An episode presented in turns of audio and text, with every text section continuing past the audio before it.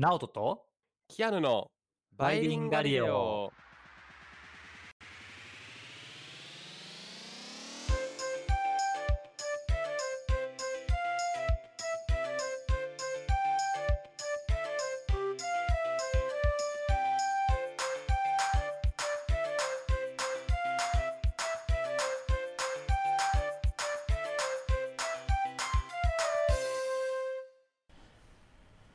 はいバイリンガリオです。チャンネル登録よろしくお願いします。お願いします。Hello everyone. えーというわけでですね。今日はキアヌの好きな環境のテーマのお話を持ってきました。イェーイはい。えーまあ環境の話なんですけど、はい。まあ、ちょっと切り口をちょっと違うところからいこうかなと思ってまして、まあ、今回は、まあ、新型コロナウイルスってまあなんか結構いろいろみんな大変な思いしてると思うんですが、うん新型コロナウイルスの良かった点についてちょっと話してみようかなと思います。よかった点。なるほど。はい。キアノ的に良かった点ってどういうところにあると思いますか？正直環境っていう話が出たので、あの思い出しました。えっと大気汚染が改善されたのは聞きましたね。あの車がおあおの車のあの外出量が減って都市部ー。はいはいはいはい。のはいっていうのあと、えっと、年間の CO2 がかなり2020年ん20年か21年あ20年かがガクンって下がったんですよねでこれぐらいしないとや、これそれでも言うて数パーセントだったと思うんですけど、うん。でこれぐらいの大きなイベントがあってやっと数パーセント下がるっていう。で結局2021年また回復したみたいなのでちょっとああやっぱり維持するのは難しいかみたいなこのダウンヒルをっていうのはちょっと思ってました。おおーもう今日の配信はこれを See you next time. 冗談ですけど。すいません僕。っていういやまあそうそういや全然あのネタバレしてなかったですか？冗談ないけど。まあでもあのネタバレしてないしてない大丈夫大丈夫。っていうのでまあ全然あのそもうその通りでまさにその通りなんですよ、あはいはい。であの今キアノが言ってくれた通りでまあ CO2 が僕もこれ知らなかったけど70%が都市とその周辺から排出されてるらしいと。えー、あ知らなかったでいうこすとなんですね。そうで、まあ、ただ、まあ、なんとなく70%っていうのが分かってるけど、まあ、実際どれぐらい排出されてるのかは、まあ、正直細かいレベルではよく分からうないっていうんのが現状らしいですね。まあ、当然です当然やけどなんかその工場の煙突からどれぐらい CO2 出てますかとかっていうのをなんか例えばリアルタイムで知ろうとかっていうのも大変やし、あのそういうのっていうのは実は相当難しいなのでまあ大体はこうなんだろう統計データとかから計算してるらしいんですね。はいはいはい。いや僕もであの気にはなってたんですよ。その年間の CO2 排出量ってどうやってわかんだろうみたいな。なんか別に石炭の量だったら明らかに何キログラム入れたましたみたいな測るじゃないですか。だけどそのなんだろう間接的な排出とかある中よくこれ毎年出せるなって思いながら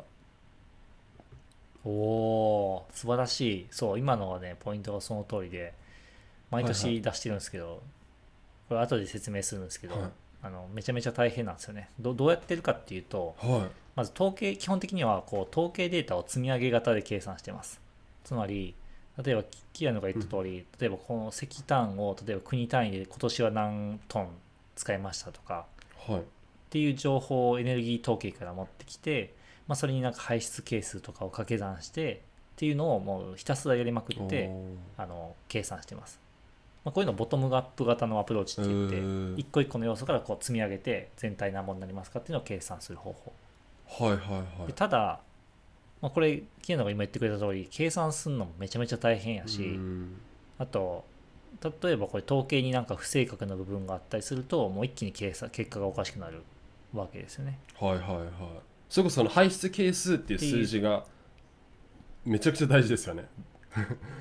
そうそうそう。排出係数っていうのも大事でまあこれもあのじゃあどれぐらいなのかっていうのも例えばこれ石炭の例えば質とかによってもさ排出係数より実は高かったとか実は低かったとかうん。どうせあるやろうし。っていうので、まあ、割となんだろうそのどれぐらい排出してるかっていうのを計算するのは結構まず基本的にそんな簡単じゃないしあとキアノが今言ってくれたのがめちゃめちゃあのいいポイントでい。1年に1回計算してるじゃないですかって言ったのがその通りではこれ計算するのめちゃめちゃ大変なあわけですよ。ーあじゃ1回計算しようとすると、あはいはい。もう容易に数週間から数ヶ月かかるらしい。数ヶ月は言い過ぎかな？なんか数数週間ぐらいかかるらしい。あじゃあもうあのマンスリーはどうかわかんないですけどデイリーデータとか絶対無理ですよね。まあ絶対無理だと思う。で、まあそういう今ののそうなんだ話大変なんですねどどれぐらい排出してるかが、はそう大変なのらしい。どれぐらい排出してるかがこう定量化するのが結構大変。特にこう頻度高くしようと思うとめちゃめちゃ大変やから、はい結局じゃあこれ排出量削減の政策をなんかやりましたって言ってもそれが有効どれぐらい有効だったか振り返るのはいがはいはい結構難しい。例えば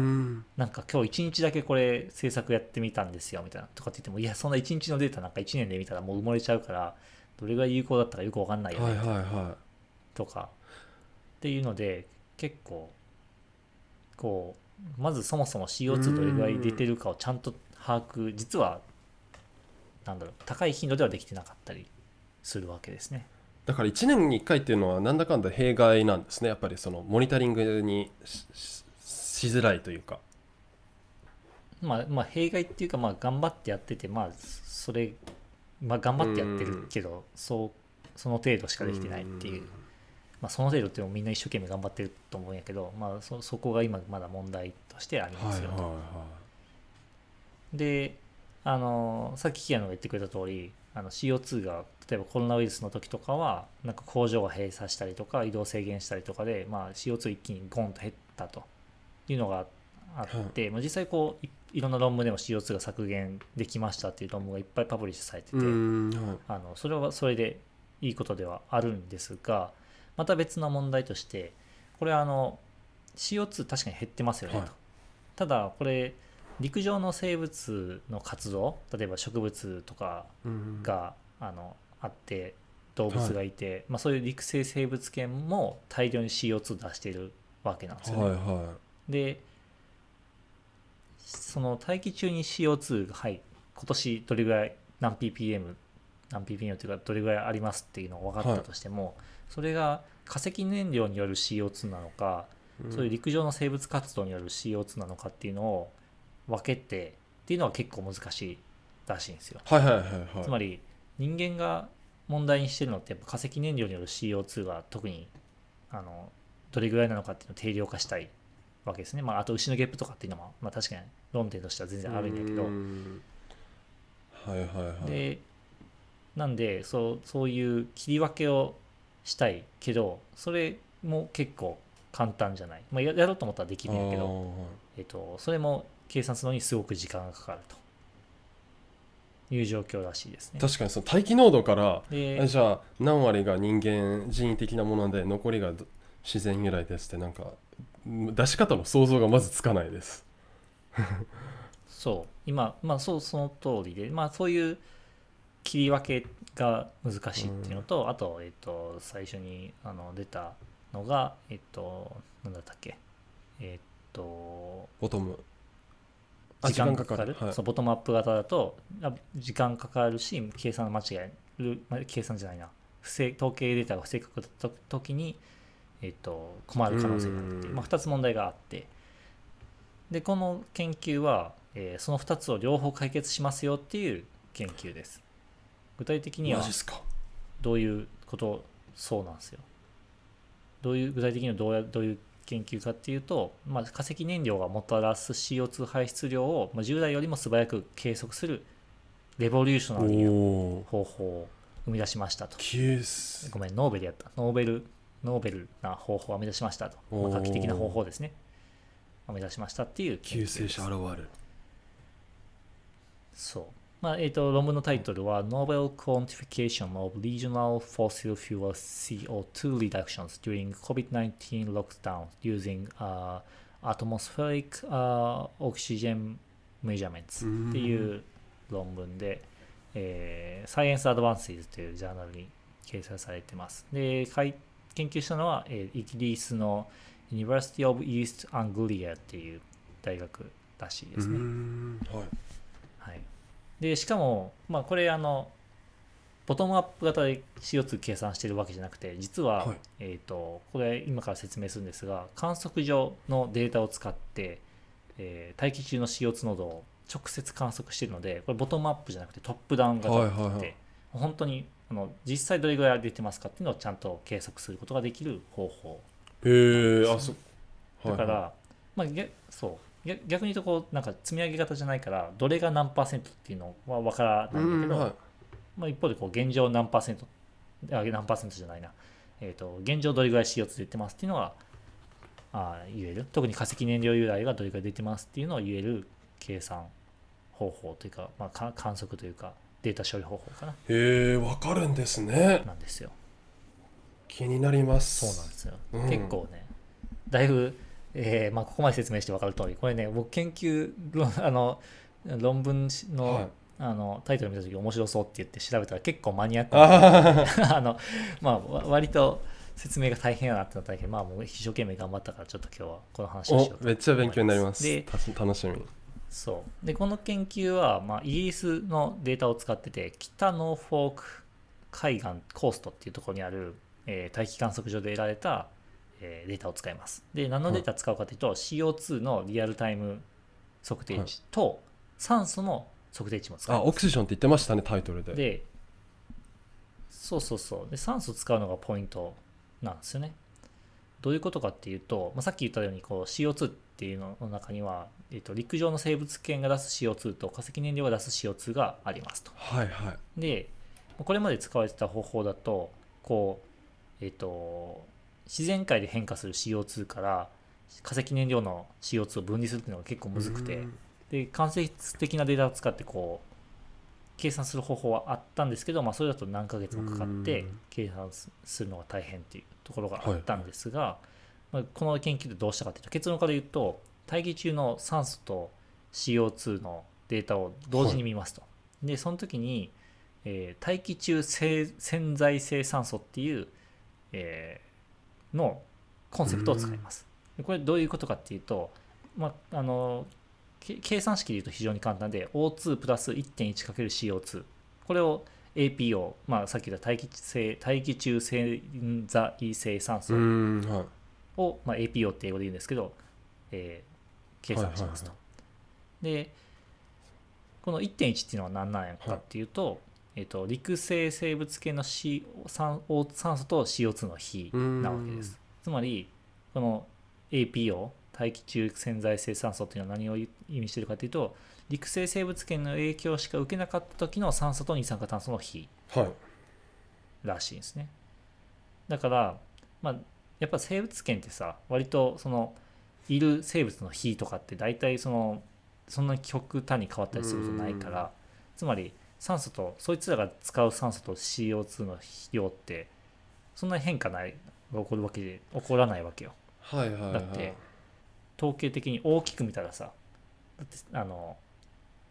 劇的に変化することってまあないはいローカルでああってもその地球規模で見たらきなんだかんだこうなだらかでみたいな感じで。はいはいはい。そうそうそうそう。でそれが大体1.1の比らしくてじゃあこれこの1.1の比より多い分の酸素とかあ酸素じゃない。二酸化炭素はじゃあこれ化石燃料に由来するやつですよねっておお言えるはいはいっはていうコンセプトで実際にはもうちょっと細かいデータ処理してるんですけどなんかこうなんだろうボトムラインのデータだったかな？ちょっと使ったりとかでもうちょっと細かいデータ処理してるんですけど、まあ、非常にざっくりとした理解はいそんな感じ。おお分かりやすい。ああの意外とシンプルな。そう意外とシンプル。ただもうもうちょっと実際にはこう機械学習とか使ったりとかで、あの割ともうちょっと細かい処理はしてるんですけどもう非常に雑に言うとそんな感じ、でじゃあこれでこう大気中の CO2 からこう化石燃料由来のやつを分類することができましたと。でしかもさっきキアノが言ったようにこれ割と簡単な方法でできますよねと。っていうので、えっと、計算式自体はそんなに難しいもものではないので、計算もほぼほぼリアルタイムでできますと。っていうのでこう今まですごい時間かかって計算してたけどえっとそれと、まあ、今まで時間かけて計算した例とほぼほぼよく一致した結果が今回の方法でも得られてましたよと、つまりそうリアルタイムで計算できるしかも、えー化石燃料の部分だけピュアに CO2 を見ることができるっていう方法をなんだろう新しく提案しましたよっていう論文です素ね。晴らしい。そっか。結局発案しましたって言って元のやつと違かったらどっちが正しいのってなってまたこんがらがれますからやっぱりそのマッチしてるっていう確認が取れるとなんかああじゃあこれこれからこれでよくねってなりますよね。まあうん。そう。でしかもリアルタイムで取れるから、なんか例えばちょっとした実験してみましたと。あじゃあそれじゃあちゃんと反映されましたね。どれぐらい反映されましたねっていうのが分かるから、まあ、非常にいいよ、ね、確かになんか例えばもう全世界まあこんなあれですけどあの非現実的ですけどあの車運転禁止デーみたいな1日作ったらめっちゃ減ったやんみたいな感じで見れたら面白いそうですよね。そうそうそうそう。例えはいはいはいばそうい。うこと、確かに年間だとこんなことできないから。うんうん。そう。今までだとやっぱそう1年とか数ヶ月単位の頻度でしかできなかったから、まあ、そういうデータは取りづらかったけど、えーと今回のはああわりデータだったかへなー。確か1時間ごとのデータだった気がするけどまあそれでもそれでもそれだけ取れたらあの、まあ、今までとは全然違うのではいはいはい。あのいろいろこういろんな経経うん政策とかしやりかのプランとかを試せるようになるので、まあ、そこはすごくいいですよねっていう。ただまあ限界が一つはい。あって、えーこれはイギリスの北の方にある、えー、と大気観測所で、えー、とのデータを使ったんですが、まあ、残念ながらこの APO を計測できる観測点がそんなに多くないらしいんですね地球上にだからなんかこうこの研究ってこれみみもうそのその観測したエリアの、えー、と間石燃料が出す CO2 の量を測定しているので実際にはこうやっぱ地球全体にこういろんなところに広がって観測しないと地球全体の状況は分かんないわけですよ。ロローカルな状況になっちゃう。ローカルなデータああそっかそれローカルになっちゃうのか。はいはい。そうだけどまあそのもうちょっとこういろんなところにあればまばらにあればいいけどまばらっていうかまあまばらじゃなくてあれか。いろんなところにみかつ密にある方がいいのかなうん。本当は。だけどまあ今はそんなに観測点が多くないからまあうんとやっぱなんだろうそのローカルにどれぐらい変化したかとかはちょっと見づらいかなっていう。そっ感じですか。ね。はいはい。あのーハワイのマウナロアにある観測あの CO2 濃度を観測するやつは結構その都市部から離れてるからこそその世界的な全体の動向が見やすいっていうなんか絶好なスポットって言われてるんですよ、その混ぜられた状態で届いてくるみたいな。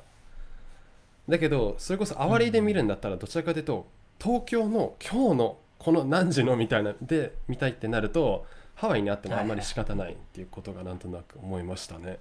そうね、その通りね。そうそうそうそう。やっぱこう、だから、あの、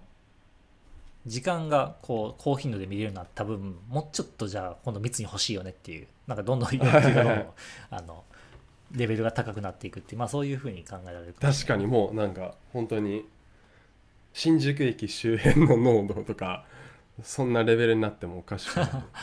でもコロナ禍であのそう。ね CO2 濃度のあのメーターちょこちょこ見かけますね。あの店内のカウンターとかに。ああ、あそうですね。換気濃度のあのレベルが分かるっていう。へえ。まあそれはあのまあ明らかに人為起源だと思うんですけど人の呼吸とかそういうやつなんで。うん。結構高いんですよ。なんかそう 600ppm とか全然あって。なんかはい、うん。だから、うん。なるほどね。あすごいですね。これいろんな皆さんはいデータ解析とかにも応用して、よりあのパリ協定達成に向けてなんでしょうこう質のあるデータを使えるようになると今後世の中の動きもなんか変わっていきそうですよねイヤリーデータだけじゃなくなってそうね。そうそうそうそう。ってなるといいなと勉強になりましたはい。じゃあ最後。はい。あ、よかったです。じゃあ最後告知お願いはい、えーバリンガリはですね、えー YouTube でアニメ解説動画配信してます。あと普段の、えー収録の様子も映像で見ることができるので、ぜひそちらもご覧になってください。えー YouTube のチャンネル登録者数、えー1000人目指して頑張ってます。はい。はいじゃあえっ、とまた次回の動画でお会いしましょう See you next time!